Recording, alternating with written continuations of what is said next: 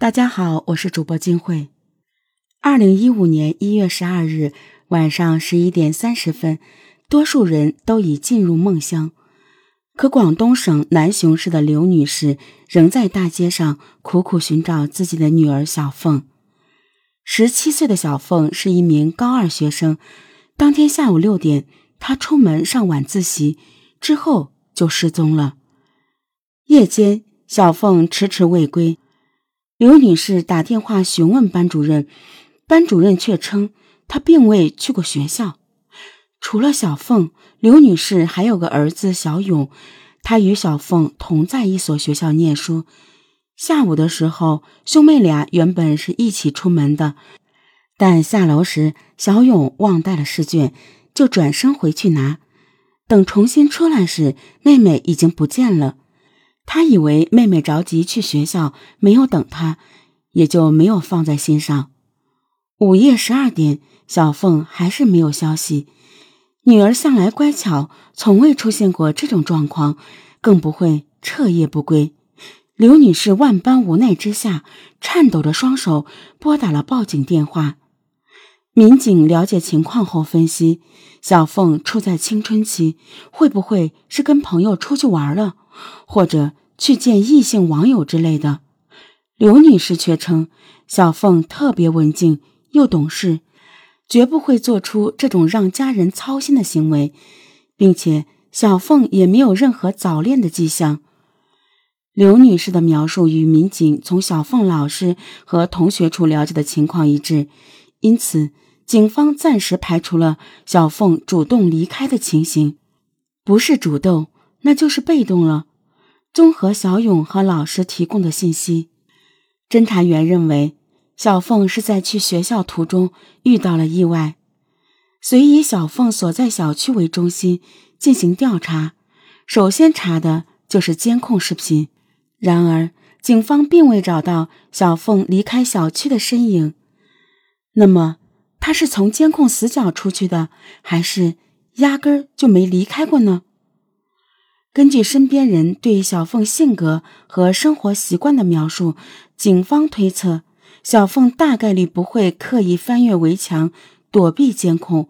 换言之，如果她真遭遇了什么状况，事发地就在小区内。侦查员立即对小区内的住户进行排查，但由于小区住户较多，人员结构复杂，排查难度很大。整整三天过去。案件并未取得实质性进展。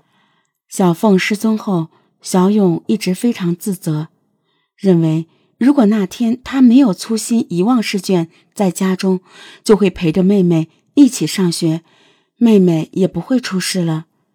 因此，他的情绪波动较大，警方也不好频繁找他询问当天的情况。但随着时间的流逝，小凤迟迟没有出现。侦查员不得已再次找到小勇，希望他能好好回忆当天的情况，看能不能想出点什么关键信息。在刘女士的安抚和劝解下，小勇的情绪逐渐恢复平稳，大脑的记忆细胞也被唤醒了。他想起一个细节：他从家里拿了试卷下楼，走到一层的时候。好像听到二层传来一声碰撞的声音。小凤家是典型的广东东北部小城的建筑风格，三栋楼楼体连在一起，共用一个天台。天台往下走是二层的杂物间，一层与二层之间有个斜坡，方便住户把电动车、摩托车从一层开到二层杂物间停放。而一层是专门用来停放小轿车的车库。小凤兄妹俩每天从家中下楼，途经二楼的杂物间和一楼的车库，然后从小区北门走出，步行五分钟就可以到达所在的学校。据小勇回忆，他从返回家中到再出来前后不过一两分钟时间，而他下楼再走到学校都没有看到小凤的身影。联想到他听到的撞击声，民警不由得推测，小凤会不会就在这短短两分钟内遇到了歹人？那撞击声就是他挣扎时碰到门上发出的。民警果断地缩小了侦查范围，重点排查小凤居住那栋楼的住户情况。经查，一楼的车库和二楼的几个杂物间平时都没有人居住。在警方要求下，物业和业主逐一打开杂物间。当打开第三间杂物间的时候，民警发现了一个比较混乱的现场，里面还有一把蓝色的雨伞，而经刘女士辨认，这把伞正是小凤出门当天随身携带的。由此，警方将该间杂物房的主人曾某列为重点嫌疑人员。曾某时年五十九岁，南雄本地人，他和妻子共生有四个孩子，老大、老二是两个儿子，在外地打工。老三、老四是两个女儿，已先后嫁人。他妻子常年卧病在床，他负责照顾。但他们的居所不在这里，杂物间只是用于存放一些货品的。他时不时会开着轿车过来拉货。除了雨伞外，杂物间里没有发现小凤的其他物品。侦查员认为。如果曾某真是那个歹人，他完全可以利用轿车避开摄像头，转移小凤。曾某的嫌疑进一步加大，民警对他开展了全方位的调查。意外的是，事发当晚，曾某一直在居所照顾妻子，他的车也停在地下车库，没有离开。不过，在核查曾某的情况期间，警方获悉。一个多月前，他的三女儿和三女婿回到南雄，和他们住在一起。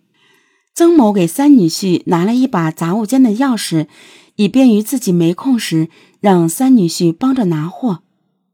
警方进一步调查得知，曾某三女婿党斌时年二十八岁，无正当职业，平日里好逸恶劳，而在案发当天，有人在小区附近见到过他。显然，党斌有重大作案嫌疑，专案组立即对其进行了传唤。面对询问，党斌出奇的镇静，回答问题逻辑性很强，没有丝毫慌张。他承认自己当天去过杂物间，但坚决否认在楼道碰到了小凤。民警重新梳理事发当天的小区监控，从中找到党斌的画面。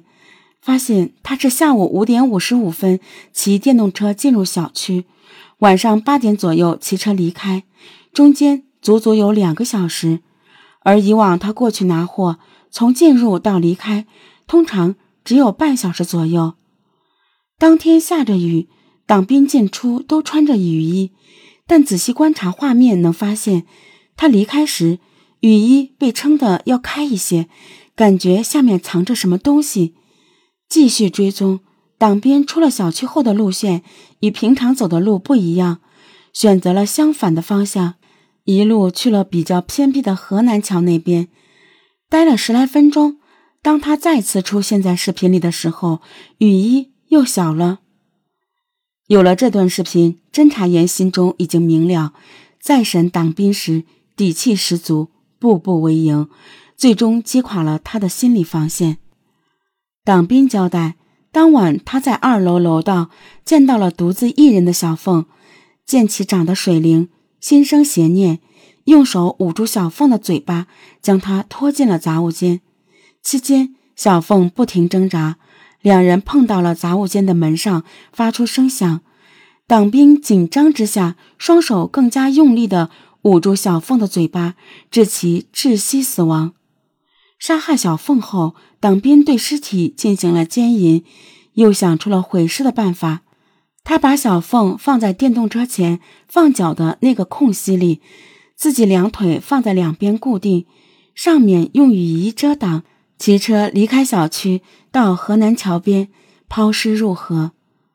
根据党斌的指认，警方组织人员对河道进行拉网式的搜查，最终。在下游一个电站的闸门处找到了小凤的尸体，案件告破。我们常常提醒女孩子在外要注意人身安全，小心歹人。可从这起案件来看，即便是在家门口，也不是百分之百的安全。